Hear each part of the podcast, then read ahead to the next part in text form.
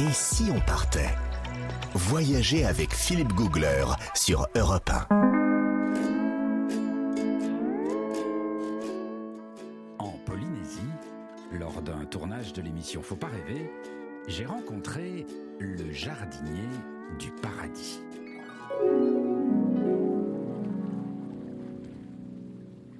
Il s'appelle Paul et il vit tout près d'un lagon bleu. Un lagon bleu comme dans les rêves. Plage d'un sable blanc pur, fin, qui glisse délicieusement entre les orteils, une eau bleu turquoise, peu profonde, 28-29 degrés, du soleil, un léger clapot, de toutes petites vagues, et au loin on devine la barrière de corail sur laquelle se brisent les vagues de l'océan. Paul m'embarque sur son bateau. Allez, tu viens? Viens que moi je vais jardiner un peu. Euh, jardiner en, en bateau? Oui, oui, en bateau, tu vas voir. On va aller faire du bien au lagon. Et on avance.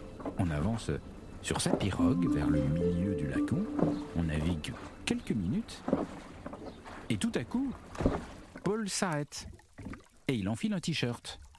Il me tend un masque et un tuba et il me dit Allez, mets quelque chose euh, sur ton dos. Mets ce que t'as, une chemise, si t'as que ça. Parce qu'ici, si tu jardines longtemps, tu prends des coups de soleil. Me voilà donc en train de nager dans le lagon, en chemise, avec Paul qui s'apprête à descendre sous l'eau, avec un sécateur à la main. C'est pas banal. Je plonge la tête sous l'eau, et là, c'est un émerveillement. Là, tout autour, c'est comme un aquarium. Des milliers de poissons multicolores, pas si farouches. Ils tournent autour de nous, ils viennent nous voir, un peu curieux. En une fraction de seconde, j'ai changé d'univers. Paul, lui, ne regarde pas trop les poissons. Il va tout droit vers une sorte de bloc de corail, mais un corail sans couleur, tout blanc. Tout seul, je ne l'aurais pas remarqué. Alors on est sous l'eau et il essaie de m'expliquer quelque chose. Il me montre le bloc blanc du doigt, mais je comprends pas trop ce qu'il veut. Du coup, Paul me fait signe de remonter à la surface. T'as vu? T'as vu ça? C'est du corail, mais du corail mort. Il est tout blanc, tout amoché. C'est ça qui me désole. Allez, viens, maintenant on replonge, je vais t'en montrer du vivant, du corail bien vivant. Et on replonge. On nage, et cette fois on file vers du corail coloré.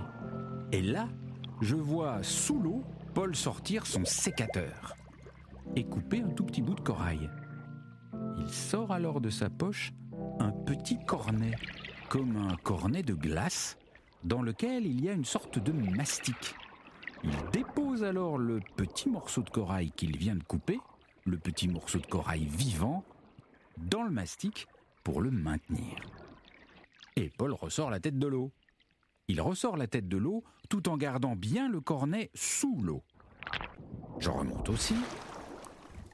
Tu vois, le corail c'est un animal. Un animal qui vit dans l'eau. Faut jamais le sortir de l'eau, sinon c'est fichu. Et c'est vrai que pendant que Paul me parle, la tête hors de l'eau, il fait bien attention à garder les mains sous l'eau, le cornet de corail dans l'eau.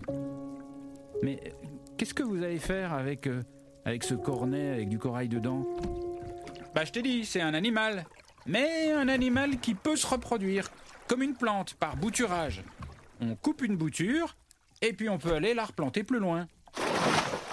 Paul replonge, et il va fixer le cornet qui contient le corail vivant à proximité du corail mort, celui qu'on avait vu tout à l'heure.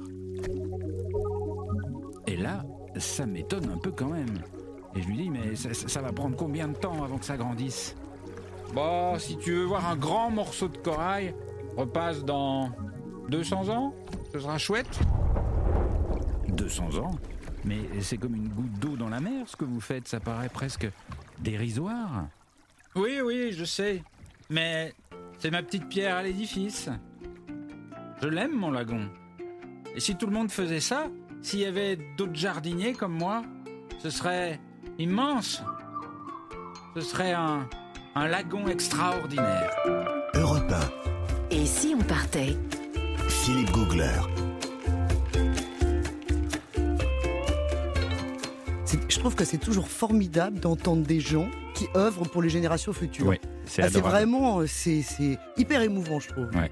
Et c'est vrai, puis c'était vraiment la petite goutte d'eau, c'est-à-dire que franchement, il ne verra pas le, le fruit de son travail, mais il fait ça, et puis il espère inspirer euh, d'autres Polynésiens ou d'autres euh, gens qui passent dans ce pays magnifique. Plus de Polynésie dans un tout petit instant sur Europe